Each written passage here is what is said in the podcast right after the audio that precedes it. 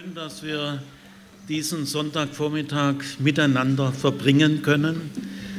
Und der Text, äh, den ihr mir äh, zur Aufgabe gemacht habt, der ist ein, äh, ein sehr wichtiger Scharniertext in der Apokalypse, nämlich er ist eigentlich schon ein erstes Schlusswort nämlich die Apokalypse hat zwei große Teile.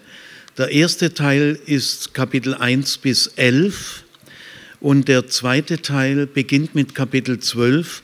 Da ist am Anfang von einer Frau, einer Sonnenfrau, die Rede um ihren Kopf, zwölf Sterne, und sie wird aber dann bedroht vom Drachen, der die Personifizierung des Bösen ist. Und mit dieser Frau äh, es ist auch wichtig, wer ist diese Frau, beginnt das zweite Kapitel. Und mit dem Text, den jetzt Gerd euch gleich vorlesen wird aus der Elberfelder Übersetzung, endet dieser große Teil. Äh, also den Text, den Gerd vorlesen wird, ist äh, Apokalypse 19, 1 bis 10. Ihr habt mir äh, ausgewählt 6 bis 9. Äh, das ist also mittendrin in diesem Text. Aber der Text hängt so eng zusammen, äh, dass es schon gut ist, 1 bis 10. Und ab Vers 11 beginnt dann der Schlussteil der Apokalypse, die geht bis Kapitel 22. Und zwar ab 1911 äh, ereignet sich die Wiederkunft Christi. Äh, es ist gut, wenn ihr euch äh, klar macht, die Kapiteleinteilungen, die gab es damals gar nicht. Also die Einteilung in Kapitel kommt erst im Mittelalter auf. Luther kennt sie schon, aber die Verseinteilung, die kommt erst nach Luther auf. Also Luther selber weiß noch nicht, was ein Bibelvers ist. Das kennt er gar nicht, weil die Verseinteilung kommt erst im äh, späteren 16. Jahrhundert. Aber die Kapiteleinteilung, äh, die kennt er schon. Aber man merkt, dass diese Kapiteleinteilungen auch oft ungeschickt sind. Gell? Also mitten in diesem Kapitel 19 endet ein großer Teil und dann ein Vers später, da hätte man, hätte man eine Kapiteleinteilung machen müssen, beginnt der letzte große Teil. Also jetzt, äh, Gerd, wo bist du? Hier. Hier? Du hast ein eigenes Mikrofon. Äh, ich gebe dir jetzt mal folgende Regiebemerkungen. Du liest den Text äh, einmal vor, dass ihr ihn einmal hört, Elberfelder Übersetzung. Wir haben ein paar verglichen, die ist die genaueste von denen, die wir jetzt so haben. Und dann, wenn du Zeit hast, du hast ja sonst jetzt gerade keinen anderen Termin, äh, okay. kannst du dann den gleichen Text nochmal Vers für Vers vorlesen und zwischendrin interpretiere ich ihn. Also jetzt einmal den ganzen Text. Offenbarung 19. Nach diesem hörte ich wie eine laute Stimme einer großen Volksmenge in dem Himmel, die sprach, Halleluja, das Heil und die Herrlichkeit und die Macht unseres Gottes. Denn wahrhaftig und gerecht sind seine Gerichte, denn er hat die große Hure gerichtet, die die Erde mit ihrer Hurerei verdarb, und hat das Blut seiner Knechte gerecht an ihrer Hand. Und zum andern Mal sprachen sie, Halleluja, und ihr Rauch stieg auf von Ewigkeit zu Ewigkeit. Und die 24 Ältesten und die vier lebendigen Wesen fielen nieder und beteten Gott an, der auf dem Thron sitzt, und sagten, Amen, Halleluja. Und eine Stimme kam aus dem Thron hervor, die sprach, Lobt unseren Gott, alle seine Knechte, und die ihn fürchtet, die Kleinen und die Großen. Und ich hörte wie eine Stimme einer großen Volksmenge, und wie ein Rauschen vieler Wasser und wie ein Rollen starker Donner, die sprachen, Halleluja, denn der Herr, unser Gott, der Allmächtige, hat die Herrschaft angetreten. Lasst uns fröhlich sein und frohlocken und ihm Ehre geben, denn die Hochzeit des Lammes ist gekommen und seine Frau hat sich bereitet. Und es wurde ihr gegeben, dass sie sich kleide in feine Leinwand, glänzend und rein. Denn die feine Leinwand sind die gerechten Taten der Heiligen. Und er spricht zu mir, schreibe, glückselig die geladen sind zum Hochzeitsmahl des Lammes. Und er spricht zu mir, dies sind die wahrhaftigen Worte Gottes. Und ich fiel zu seinen Füßen nieder, ihn anzubeten. Und er spricht zu mir, siehe zu, tu es nicht. Ich bin dein Mitknecht und der deiner Brüder, die das Zeugnis Jesu haben. Bete Gott an, denn der Geist der Weissagung ist das Zeugnis Jesu. Ja, soweit. Es handelt sich hier um ein gewisses Schlusswort, ein Finale. Und äh, an diesem Text ist zunächst mal wichtig, äh, die ganzen letzten Kapitel wurden äh, Gerichtsszenen, ging es um das Gericht, vor allem die Hure Babylon wurde gerichtet. Das werde ich kurz erklären. Das ist die Weltstadt Rom äh, die wird nie genannt, Rom, das Wort Rom wird nie genannt, das wäre auch gefährlich, weil in damaligen Zeiten alle oppositionellen Strömungen äh, sehr gefährlich lebten.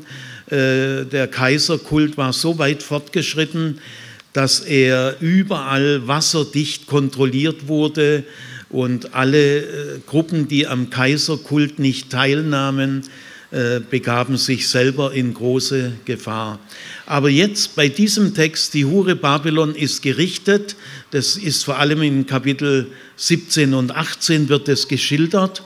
Und äh, jetzt ist also die entscheidende Gegenkraft gegen Gott auf Erden ausgeschaltet.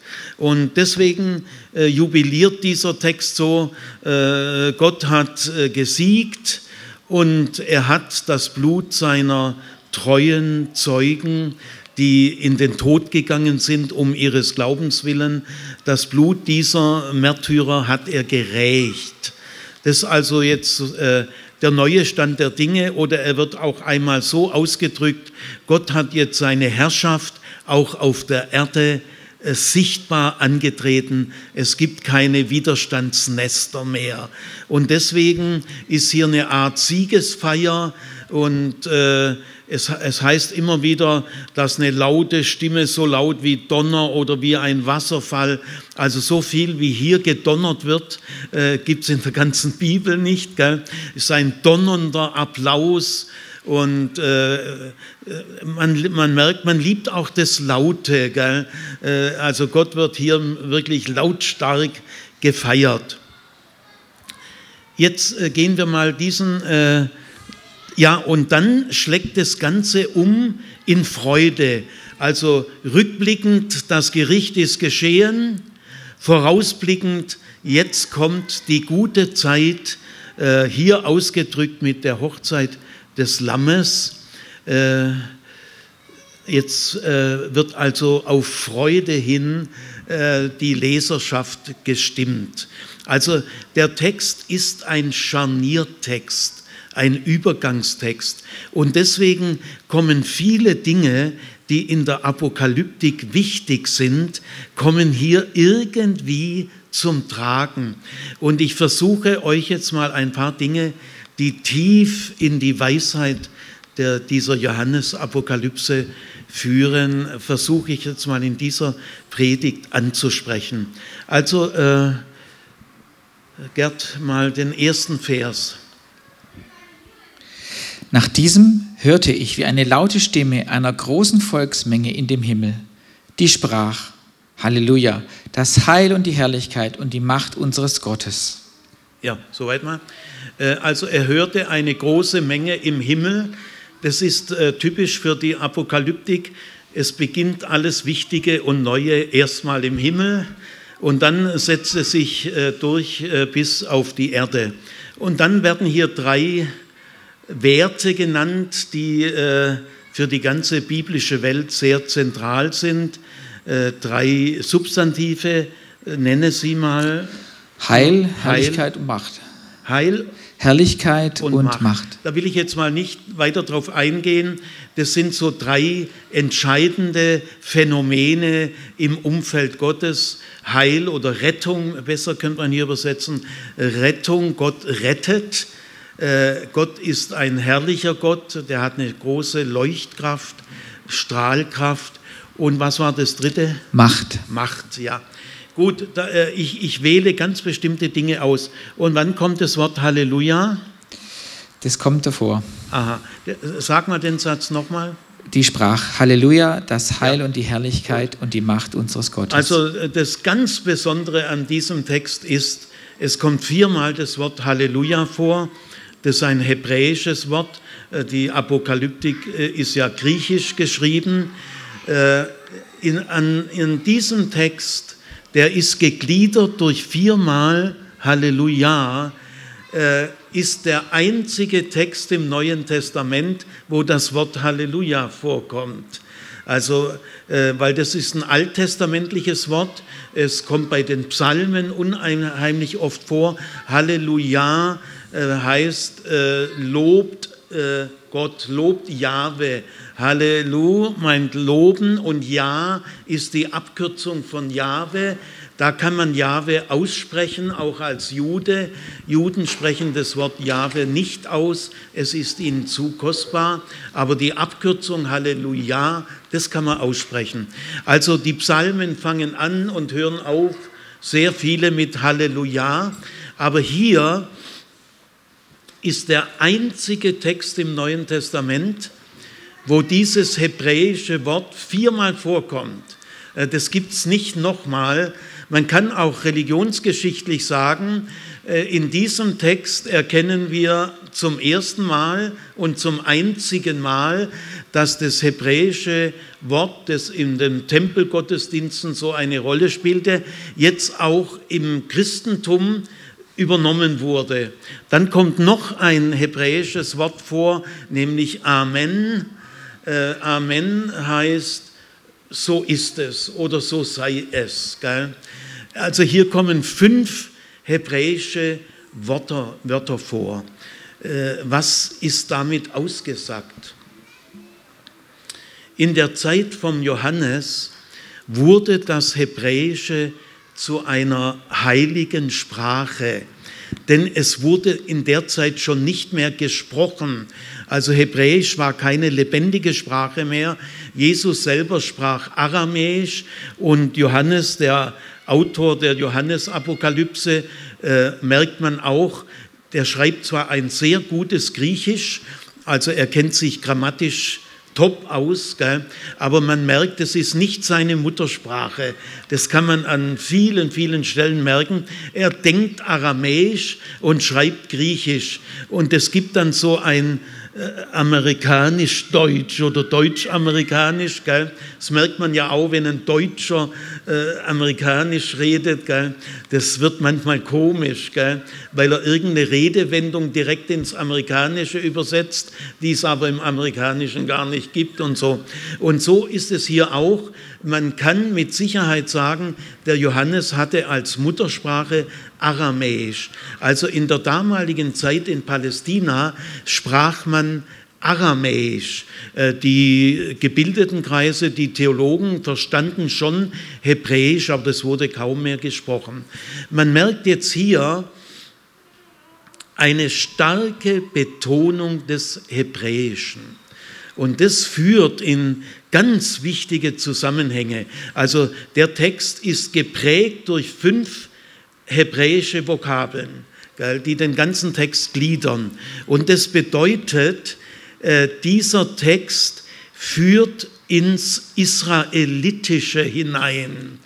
Äh, und die Braut des Lammes, das ist ja die Gemeinde, manche übersetzen auch Kirche, Okay, ihr müsst nur wissen, es gab damals noch keine Kirche, es gibt keine Kirchtürme damals, es gibt auch keine Gemeindehäuser oder Gemeindezentren, das gibt es alles nicht, sondern diese ersten Christen, Viele unter ihnen waren Judenchristen, also Juden, die an Jesus glaubten, aber es waren auch andere aus den Völkern drumherum, Früher hat man gesagt, die Heiden, das soll man bitte nicht mehr sagen, ist so ein abwertendes Wort. Gell?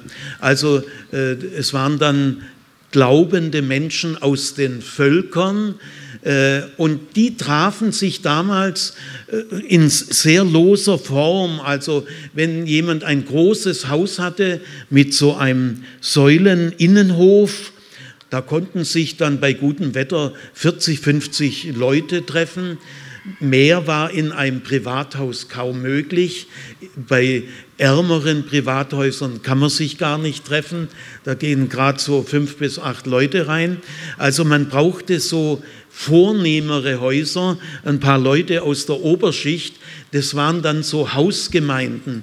Oder man traf sich sonst irgendwo, aber es sind so lockere Versammlungen.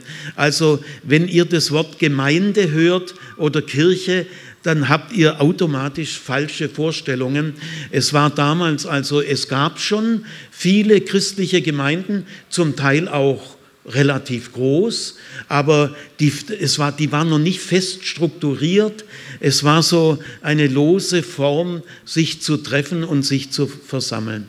Aber also die Braut des Lammes ist schon jetzt gemeint, die glaubenden Christen.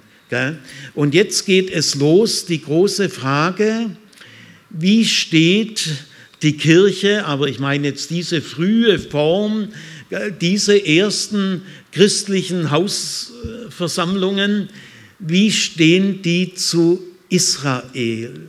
Ist eine wichtige Frage, auf die komme ich zurück. Also jetzt machen wir den zweiten Satz. Denn wahrhaftig und gerecht sind seine Gerichte. Ja. Denn er hat die große Hure gerichtet. Ja, gut, soweit mal. Denn wahrhaftig und gerecht sind seine Gerichte.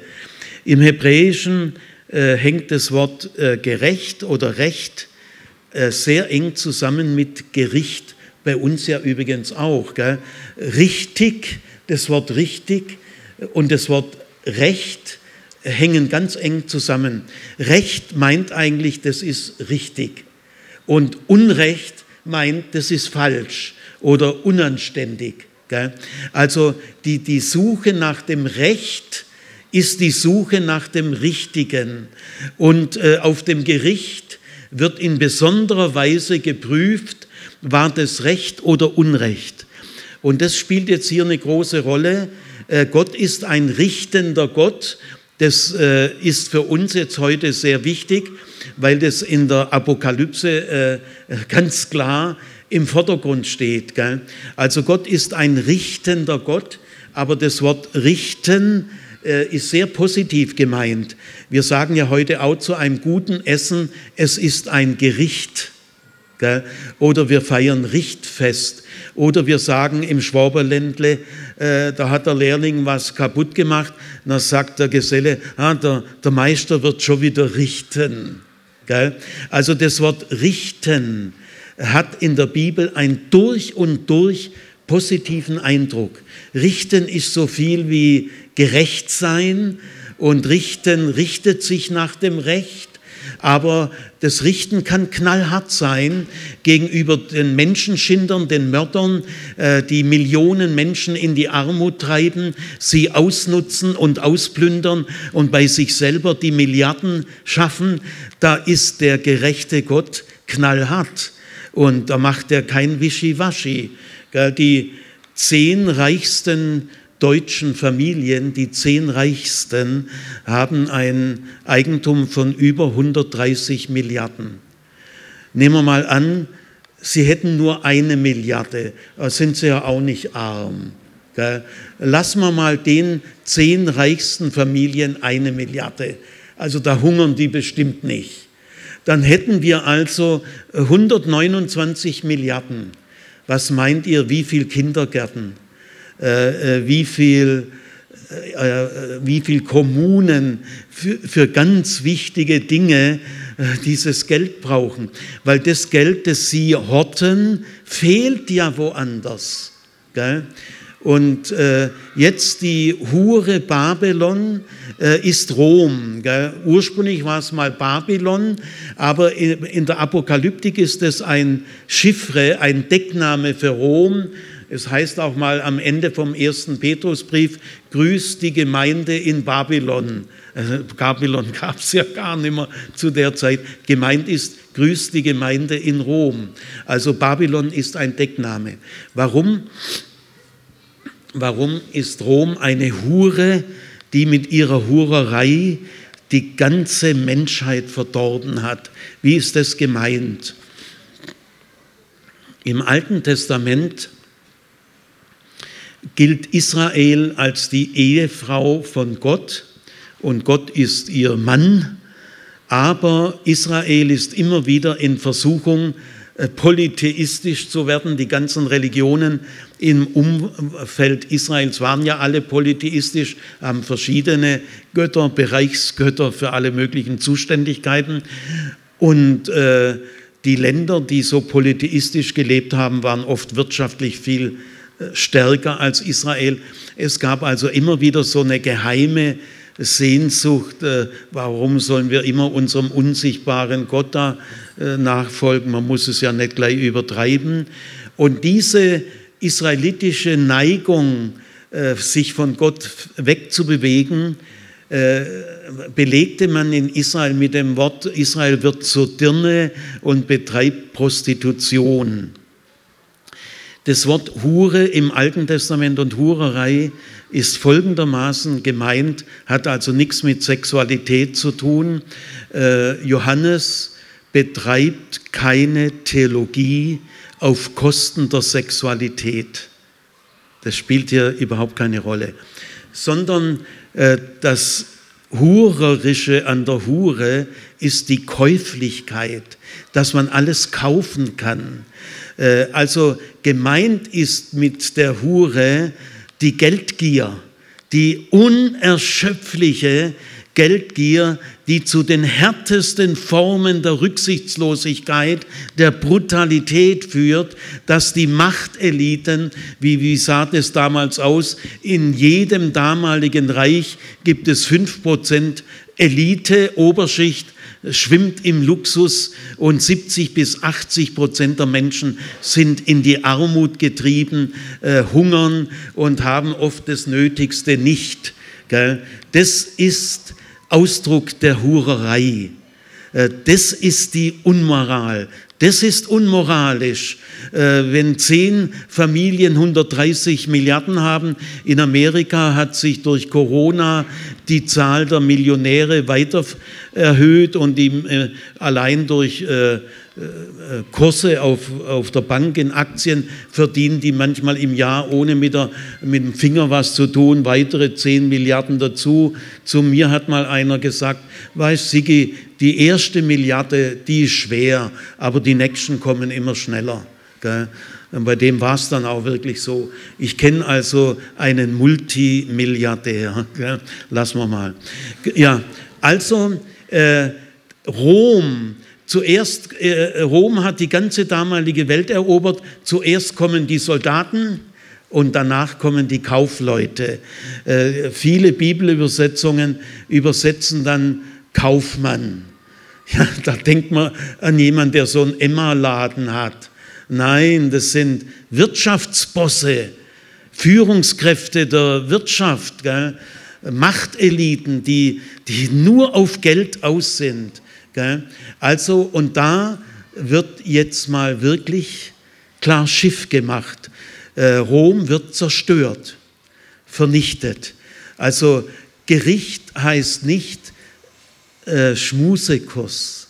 Äh, Gott ist schon äh, barmherzig, sein Wesen ist Liebe und Barmherzigkeit, aber gegenüber Unrecht und äh, Menschenschinderei, da ist bei Gott äh, ist Schluss mit lustig. Auch Jesus übrigens äh, hat den unbändigen Drang nach immer mehr Geld als die schlimmste aller Sünden ganz klar gebrandmarkt. Äh, Jesus sagt einmal, die Habsucht ist die Wurzel von allem Übel. Es gibt ja so Suchtkliniken, aber es gibt bis heute noch keine Klinik für Habsüchtige. Äh, das wäre mal eine Suchtbehandlung, gell? aber da kann man medizinisch gar nicht viel machen. Also die, die wahre Sucht ist die Habsucht. Und äh, Jesus kann von Geld gar nicht neutral reden. Er spricht nie vom Geld, weil Geld ist eine ungeheure Macht. Er sagt gleich Mammon. Und Mammon ist eine Gottheit, und er stellt gleich mal klar, ihr könnt nicht Gott dienen und dem Mammon. Es geht nicht. Bildet euch das nicht ein, dass er beides, gell, es gibt dann die, die es besonders schlau machen wollen. Nein, äh, Mammon ist ein Gegengott. Gell. Also diese Hurerei ist der römische Luxus, das Aussaugen der ganzen Länder, äh, die in die Armut getrieben wurden und die lokalen Eliten in Griechenland, Türkei, Ägypten, die haben das abgesichert. Die Römer herrschten in den Provinzen über die lokalen Eliten, die waren dann äh, die Menschen fürs Grobe, äh, die haben das dann durchgedrückt, haben selber dabei unendlich verdient. Ich habe immer wieder Kontakt so zu 20-Jährigen, 22-Jährigen und äh, es klingelt mir ein bisschen in die Ohren das schnelle große Geld. Ich bin doch nicht blöd und gehe jeden Morgen um halb neun in ein Büro und schufte mich da ab. Ich suche das schnelle große Geld. Das äh, ist eine äh, riesen Triebkraft, äh, wie ich in den letzten zwei Jahren gemerkt habe, und unter denen, die clever sein wollen und nicht zu den Blöden gehören wollen. Und dann das Zweite, was hier äh, lobend erwähnt wird, äh, die Gerichte Gottes sind wahrhaftig und gerecht und in dem Sinn auch knallhart. Und aber Gott rächt auch das Blut der Ermordeten. Schon bei Kain und Abel heißt es, dass Gott zu äh, Abel sagte, das Blut deines Bruders Abel schreit zu mir. Wohin soll's denn sonst schreien? Aber Gott kennt alle Ermordeten dieser Welt. Er kennt sie alle persönlich und ihr Blut schreit zu ihm und er hört es. Und Rächen, müsst ihr wissen, ist in der Bibel etwas durch und durch Positives bei uns in unserer Art von Rechtsstaat darf man sich nicht selber rächen, sondern äh, man zeigt jemand an, wir haben Polizei und Justiz und die sind dafür zuständig.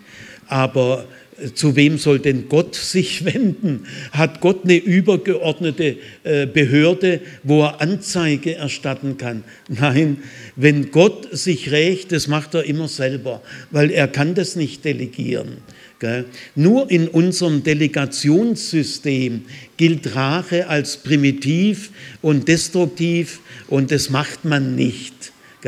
Aber Gott sei Dank rächt Gott äh, die Witwen und Waisen, äh, die Vaterlosen, die Tagelöhner, die Fremden. Äh, er rächt sie. Rächen ist immer im Dienst der Gerechtigkeit. Rächen will das Böse überwinden und zugunsten von Frieden und Gerechtigkeit. Gut, jetzt lies, lies mal weiter. Vers und hat 3. Das, ja, Vers 3. Und zum anderen Mal sprachen sie, Halleluja. Und ihr Rauch steigt auf von Ewigkeit zu Ewigkeit. Ja, das ist hier gemeint, der Rauch des äh, zerstörten Rom. In 17 und 18 heißt es oft, äh, es brannte und man sah große Feuer. Also die Stadt Rom, die größte Stadt der Welt, äh, ist zerstört. Ja, und der Rauch steigt für alle Zeiten als Mahnmal, dass das am Ende steht, wenn man sich der unbeherrschten Geldgier und all den brutalen Rücksichtslosigkeiten und Ignoranzen, dass man alles andere ignoriert. Gell? Es könnten doch die Milliardäre die Suppenküche übernehmen oder die minimale Existenzabsicherung. Das könnten bei uns zehn äh, Multimilliardäre, könnten die gesamten äh, Suppenküchen der BRD und äh, ein Existenzminimum könnten sie locker bestreiten. Also in der Zeit der Gerechtigkeit wird niemand mehr äh, eine Milliarde haben, das braucht ja auch keiner, äh, sondern die Bildung des Reichtums wird früh gestoppt und es wird darauf Wert gelegt, dass niemand durch die Maschen fällt. Es heißt in der Torah, es darf unter euch keine Arme geben. Ja, also das ist der Rauch, äh, Mahnmal für alle Zeiten, dass Gottes Gerichte wahrhaftig und gerecht sind und dass er Unrecht nicht auf Dauer dulden wird. Weiter. Und die 24 Ältesten und die vier lebendigen Wesen fielen nieder und beteten Gott an, ja. der auf dem Thron sitzt und sagten, Amen, ja, Halleluja. Halleluja, jetzt kommt wieder Halleluja. Gell? So viele Halleluja in dem Text. Gell? Ja, das ist, das will ich nur kurz erwähnen. Äh, das wird schon in Apostelgeschichte 4 und 5 werden so himmlische Visionen geboten und dann gibt es 24 Älteste um den Thron Gottes herum. Die Zahl 24, zweimal zwölf, kommen die zwölf Stämme Israels hier schon mal indirekt vor. Und äh, diese 24 Ältesten äh, symbolisieren Gottes Geschichtshandeln. Äh, zwölf Stämme Israels ist ja auch eine geschichtliche Größe. Und dann äh, gibt es noch vier Wesen äh, um Gott herum. Die Zahl vier ist die Zahl der irdischen Vollständigkeit. Es gibt vier Himmelsrichtungen und diese vier Wesen, ich lasse es mal bei diesen kurzen Bemerkungen, die symbolisieren Gottes Fülle. Also in unmittelbarer Nähe Gottes, Gott selber wird gar nicht beschrieben, gell? aber Gott hat einen Thron, das bedeutet, die unsichtbare Dimension ist zentriert, äh, die ist strukturiert, da läuft nicht alles durcheinander. Es gibt einen Ort der Weltregierung, das ist der Thron Gottes und da äh, ist klare Zentrierung. Und also die 24. Ältesten symbolisieren Gottes Geschichtshandeln und die vier Wesen symbolisieren Gottes Fülle. Nur, dass ihr das mal gehört habt. Dann weiter. Und eine Stimme kam aus dem Thron hervor, die sprach, Lobt unseren Gott, alle seine Knechte und die ihr ihn fürchtet. Jawohl. Da kommt jetzt wieder eine Stimme aus dem Himmel und die übersetzt Halleluja ins Griechische. Äh, das heißt nämlich lobt Gott. Also hier kommt nochmal Halleluja vor, aber eben ins Deutsche übersetzt. Alle, die ihr ihn fürchtet, äh, auch kurze Bemerkung dazu, die Furcht Gottes ist die Grundlage der Weisheit. Es gibt nichts Besseres für uns Menschen wie die Furcht Gottes. Da ist aber nicht gemeint, dass man vor Gott Angst hat, äh, das führt sehr schnell in krankhafte Formen der Religiosität. Lest mal das Buch äh, Gott schuf die Angst. Fürchterlich. Ich habe äh, mehrere Telefongespräche mit verschiedenen jüngeren Menschen, die mich so alle vier Wochen anrufen. Das habe ich ihnen gesagt, macht es euch. Die haben so Angst vor der Hölle, dass sie gar nicht richtig leben können. Also diese pathologischen Wirkungen hat leider die christliche Religion, wenn es schief geht. Wie viele Menschen sind auch durch die Bibel in irgendwelche Ängste getrieben worden? Nein, die Gottesfurcht, wie Luther einmal gesagt hat, ist folgende Furcht. Da fliehen wir zu Gott hin. Also die Gottesfurcht, da flieht man nicht vor Gott, wie in der Angst, sondern Gott ist unsere Zuflucht. Es ist gerade andersrum. Äh, diese Gottesfurcht meint, dass wir Gott ernst nehmen und dass wir auch aufhören, mit Gott raffiniert umzugehen. Wie kann ich Gott beeindrucken? Wie kann ich vor Gott eine gute Figur machen? Wie, wie kann ich bei Gott mit möglichst wenig Aufwand möglichst viel erreichen? Also diese kindischen Idiotien, also bitte lassen. Gell? Äh, das meint Gottesfurcht. Hör auf, mit Gott raffiniert, taktisch zu tändeln. Das geht bei ihm nicht. Ja. Jetzt muss ich langsam zum äh, entscheidenden Punkt kommen. Und ich hörte wie eine Stimme einer großen Volksmenge und wie ein Rauschen vieler Wasser und wie ein wieder. Rollen starker Donner. Die sprachen Halleluja. Denn der Herr, unser Gott, der Allmächtige, hat die Herrschaft angetreten. Ja. Lasst Weiter. uns fröhlich sein und frohlocken und ihm Ehre geben, denn die Hochzeit des Lammes ist gekommen und seine Frau hat sich bereitet. Und Seine Frau, das ist jetzt die Gemeinde, also das sind wir. Gell? Also die Hochzeit des Lammes ist gekommen. Das Thema äh, beherrscht jetzt den letzten Teil. Jetzt wird es positiv. Gell? Man freut sich schon dran. Seligpreisung, selig, wer eingeladen ist zur Hochzeit des Lammes. Und jetzt äh, die Braut, also die, die Glaubenden, ich sage nicht gern die Gläubigen, die Glaubenden, sind wir gemeint, die hat jetzt eine bestimmte Bekleidung. Ja, bitte. Und es wurde ihr gegeben, dass sie sich kleide in feine Leinwand, glänzend und rein. Denn die feine Leinwand sind die gerechten Taten der Heiligen. Ja, soweit mal. Da will ich stehen bleiben. Also äh, die Braut wird angetan mit einer Bekleidung, das ist ein Geschenk. Und es ist auch in der äh, Apokalypse klar, Jesus hat durch sein Blut, durch seinen Tod uns erkauft und, so, äh, und erlöst. Äh, das ist die Grundlage von allem. In der Apokalyptik ist Tod und Auferweckung Jesu äh, etwas Neues. Mit Tod und Auferweckung Jesu beginnt jetzt diese neue Zeit, die in der Apokalyptik hier behandelt wird. Aber jetzt, also einerseits äh, bekommen wir das Kleid von jemand, es wird uns gegeben. Das ist also diese Synthese aus, wir sind die Beschenkten, wir haben das nicht verdient.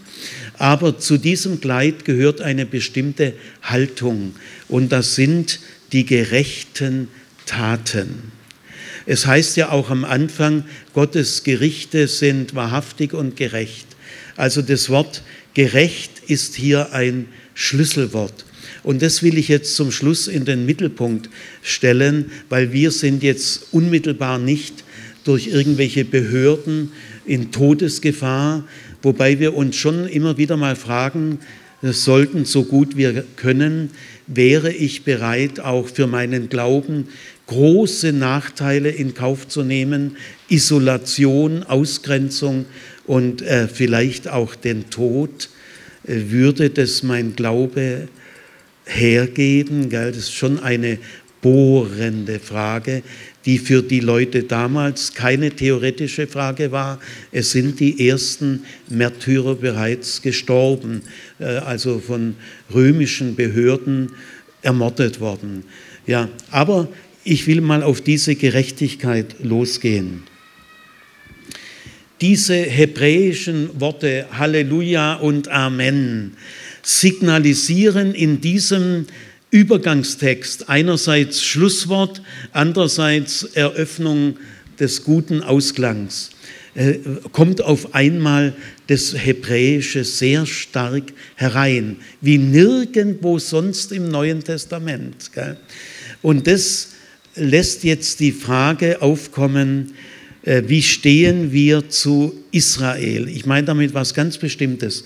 Lies mal in Apokalyptik 7, äh, da kommen die 144.000 vor und auf einmal die zwölf Stämme Israels.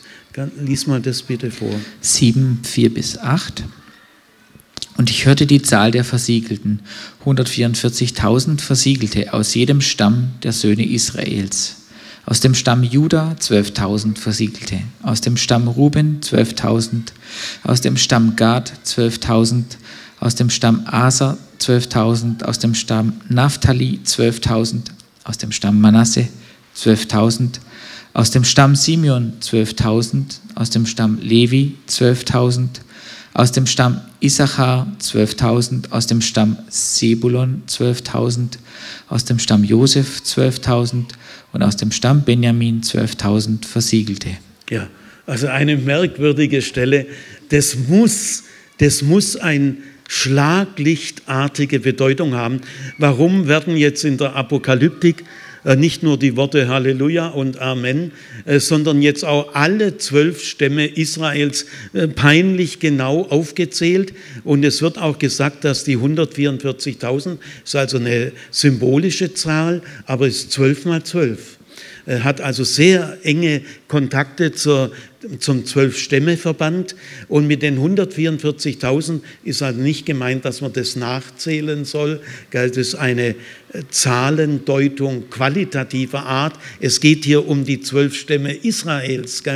Äh, also diese 144.000 sind alle die glaubenden Juden und Christen, gemeinsam. Das sind nicht nur Judenchristen, sondern alle, die an Jesus Christus glauben, die gelten hier als die 144.000, die werden versiegelt. Das heißt, Gott äh, schützt sie oder stärkt sie bis in den Tod rein, wenn es sein muss, und führt sie so durch diese schweren Zeiten.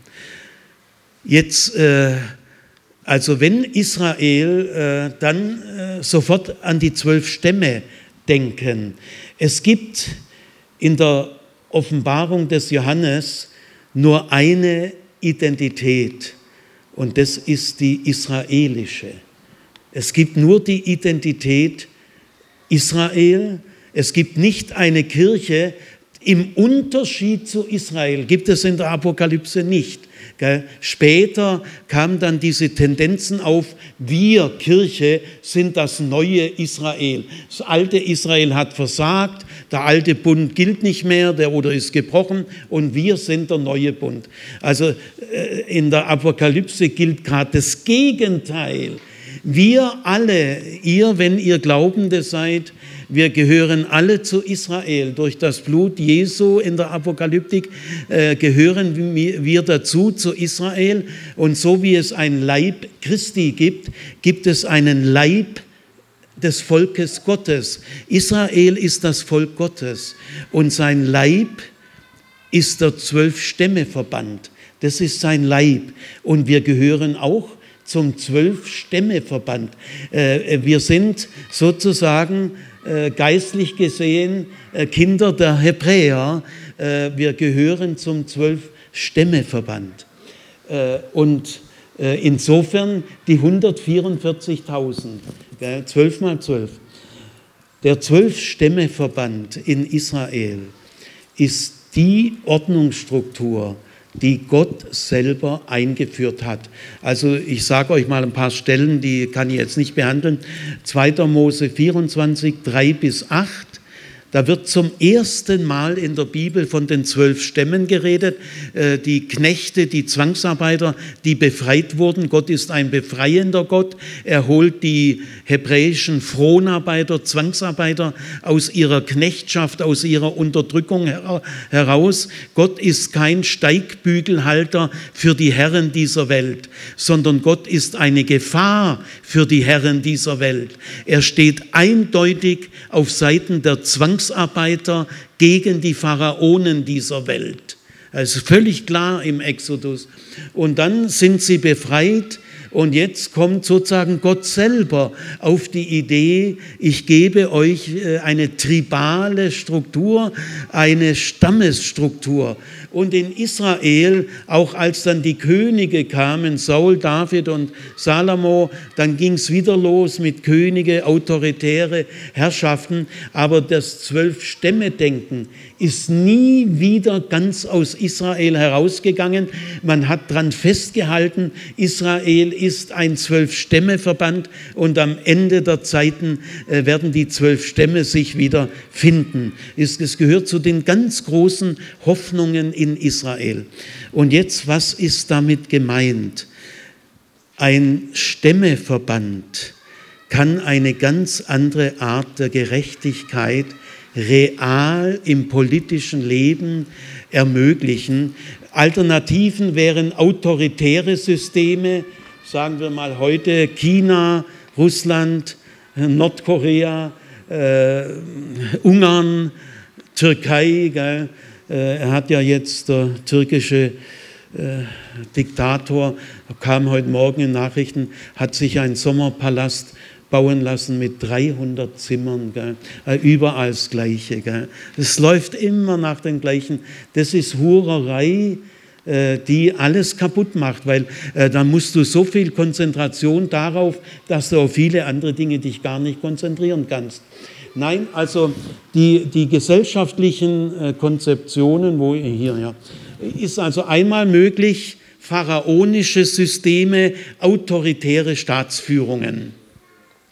Dann aber gibt es auch folgende gesellschaftliche Möglichkeiten. Es gibt ein Schichtenmodell, das haben wir in der Bundesrepublik. Es gibt eine Oberschicht, eine Mittelschicht, wobei dann manche Fachleute sagen, wir haben eine kräftige Mittelschicht, das ist gut, gell? nivellierende Mittelschicht, aber die Ränder wachsen schon längst wieder auseinander, die Armen werden ärmer, die Reichen werden reicher. Also mit dieser beruhigenden Mittelschichtsthese ist es nichts mehr. Die hat vielleicht so 10, 15 Jahre gegolten, aber jetzt klaffen wir wieder krass auseinander. Also Schichtenmodell heißt Machteliten, keinerlei Beteiligungsgerechtigkeit. Die Mehrzahl der Menschen ist ausgegrenzt, hat schon von Geburt und durch Elternhaus gar nicht diese Chancen. Ein anderes Modell ist ein Kastenwesen in Indien.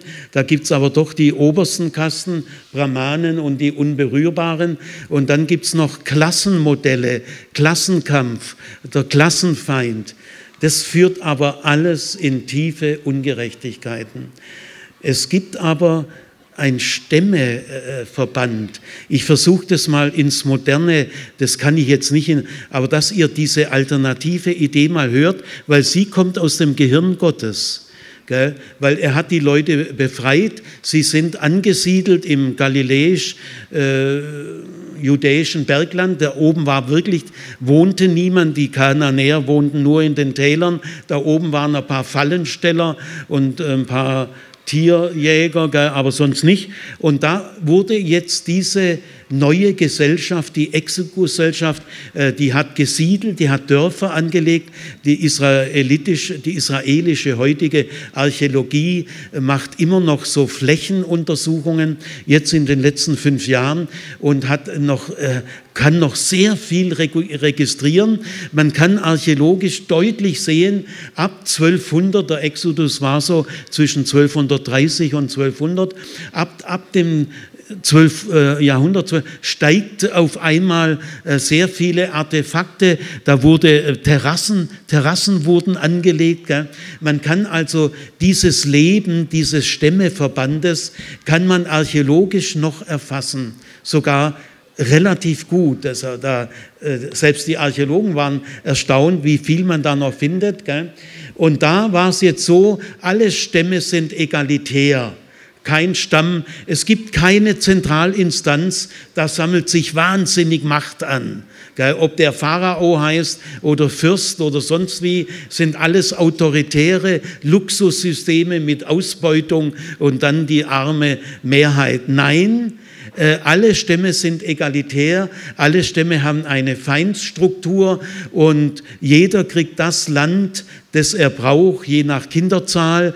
Und äh, es gibt also in der Torah durchaus noch Gesetze, die ganz mit der tribalen Struktur zu tun haben, bis zur Zeit Jesu. Gell? Nämlich, äh, wenn es Verwandtschaften gibt, wo einer wohlhabend ist, der ist verpflichtet, den Leuten, die unter die Räder gekommen sind, finanziell aus der Patsche zu helfen. Es gibt also eine Art tribale äh, Ethik der Solidarität, die in einer Klassengesellschaft, in einer Schichtengesellschaft, in einer Kastengesellschaft oder in einer Gesellschaft mit autoritärer Staatsspitze nicht möglich sind. Und diese zwölf Stämme sind ein Netz, sie bilden ein Netz, wo auch niemand in der Anonymität versackert. Also es, das ist der Grundgedanke. Gell? Keine Zentralinstanz, weil die wird ihr Eigenleben entfalten. Macht korrumpiert. Gell? Sehr viel delegieren, sehr viel egalitäre Strukturen, nirgendwo Kom äh, Anonymität aufkommen lassen. Die christliche Diakonie also müsste eigentlich in Zukunft Folgendes machen. Äh, die christliche Diakonie soll nicht dem Staat die Arbeit abnehmen. Kindergärten, das ist eigentlich Aufgabe des Staates. Altenheime, was die Kirche alles hat, Caritas oder Diakonie, das kommt aus der Geschichte der Volkskirche, der Staatskirche. Wir sind Körperschaft öffentlichen Rechts und wir sind weit in die staatlichen Belange eingedrungen. Und es ist gut für den Staat, weil die Kirche beteiligt sich an den Kosten, wenn, sagen wir mal, die Arbeiterwohlfahrt, die Caritas und die äh, kirchliche Diakonie alles schlagartig aufgeben würden, da wird der Staat ganz schön erschrecken, weil da würden sich die Kosten um 20 bis 40 Prozent erhöhen. Das ist der Kostenanteil, den die Kirchen übernehmen. Aber langfristig ist es nicht gut. Äh, das sind staatliche Aufgaben, sondern die christliche Diakonie sollte sich auf die Punkte konzentrieren, in denen der Staat versagt. Zum Beispiel Flüchtlinge retten im Mittelmeer. Ganz darauf, mit aller Kraft, mit allem Geld, weil da eiern die staatlichen äh, Autoritäten mit ihren diplomatischen, ja, also äh, die christliche Diakonie sollte dort eingreifen, gezielt, wo der Staat versagt. Das wär's. Ja, also ich will schließen. Wir gehören in den Zwölf-Stämme-Verband. Wir sind Kinder Abrahams. Wir geistlich gesehen sind wir Hebräer und wir sind verpflichtet zu gerechten Taten. Äh, Gottes äh, Gerichte sind gerecht und unser, unser Kleidwerk, das, was äh, wir äh, einbringen können, sind die gerechten Taten. Ich will zum Schluss äh, den Psalm soll äh, Gerd vorlesen, der das am besten von allen biblischen Texten ausdrückt. Äh, der hat die Ethik der tribalen Stammesfürsorge engmaschig und der Gerechtigkeit verpflichtet. Lies mal Psalm 82 ganz langsam vor, ich bin in fünf Minuten fertig und äh, dann sage ich noch ein paar Punkte. Aber es könnte euch ja inspirieren. Gell? Psalm 82. Gott steht in der Versammlung Gottes. Inmitten der Götter richtet er. Gut, äh, hier, das ist der einzige Text. Es gibt eine Vollversammlung der Götter. Äh, die versammeln sich auch regelmäßig, besprechen ihre Sachen. Und jetzt der biblische Gott tritt auf einmal in der Vollversammlung der Götter auf. Wie kommt er denn dahin? Hat er sich selber eingeladen? Auf jeden Fall, er steht in der Vollversammlung der Götter. Das heißt, er hat alle Götter vor sich. Die Gelegenheit gibt es nie wieder. Jetzt kann er den Göttern mal ins Gesicht sagen, was ihm wichtig ist. Ihr könnt also davon ausgehen, dieser Psalm ist einer der wichtigsten Texte der Bibel, weil er kann eine klare Orientierung vermitteln. Also jetzt fängt Gott an, äh, zu diesen Göttern zu sprechen. Bis wann wollt ihr ungerecht richten und Halt, die Person geht- ja? Und die Person der Gottlosen ansehen? Oh, Gottlosen, ganz falsch. Da kommt jetzt wieder Elberfelder fromme Übersetzung. Nein, nein, oh ja. Also bei dem ist Elberfelder gut und da ist er wieder schlecht, gell? weil alle Übersetzungen haben ihre eigenen Interessen. Also es heißt im Hebräischen, wie lange noch? Also Gott ist ziemlich genervt. Gell? Das ist das Gefühl der Empörung. Und wenn wir nicht empört sind, äh, dann passiert auch nichts. Gell? Also Gott ist empört und genervt. Wie lange noch? Und was sagt er? Wollt ihr ungerecht richten? Wenn die Rechtsprechung Unrecht schafft und alle Gesetze in Europa, auch in der äh, EU, aber in anderen Ländern sieht es noch viel schlechter aus. Äh, die, die, die Machteliten machen die Gesetze. Äh, es, äh, sie machen Gesetze, die ihre Privilegien ab, absichern und äh, die ihnen ihren Interessen dienen. Also die Gesetze der Völker sind Ausdruck, dass wie lange wollt ihr noch zusammenarbeiten oder begünstigen die Mächtigen? Das ist das Grundproblem, äh, dass die Religionen oder in dem Fall hier die Religion, die Mächtigen begünstigen. Die große Aufgabe ist es, dass die Macht unter das Recht gebeugt wird. Jetzt machen wir weiter. Schafft Recht dem Geringen und der Weise. Und der Weise. Schafft Recht. Das, da muss man was tun. Schafft Recht dem Geringen und der Weise. Es ist dir gesagt, o oh Mensch, was gut ist und was Gott von dir erwartet. Recht praktizieren. Machen wir Dem weiter. Elenden, dem Elenden und dem Armen lasst Gerechtigkeit widerfahren. Befreit den Geringen und den Dürftigen. Er rettet ihn aus der Hand der Gottlosen. Sie wissen nichts und verstehen nichts. In Finsternis wandeln sie umher. Es wanken alle Grundfesten der Erde. Soweit. Also äh, Gott, äh, das ist ein einziger Punkt, ein Tagesordnungspunkt, was Gott denen schon immer mal sagen wollte, das ist das Wichtigste, was er auf Lager hat. Also es kann geistlich nichts wichtiger sein. Schafft Recht der Witwe, der Weise und den Armen.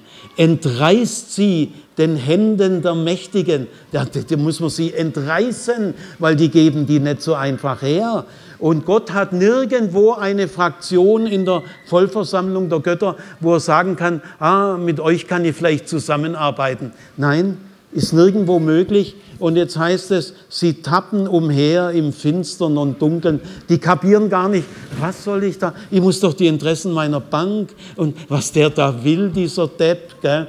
Ein Professor für Wirtschaftsethik, den ich kenne äh, aus der Schweiz, hat in Top äh, Managern in Amerika einen Vortrag gehalten über Wirtschaftsethik. Da sagt er zu mir, Sigi, die haben mich ausgelacht. Ich war für die ein Depp.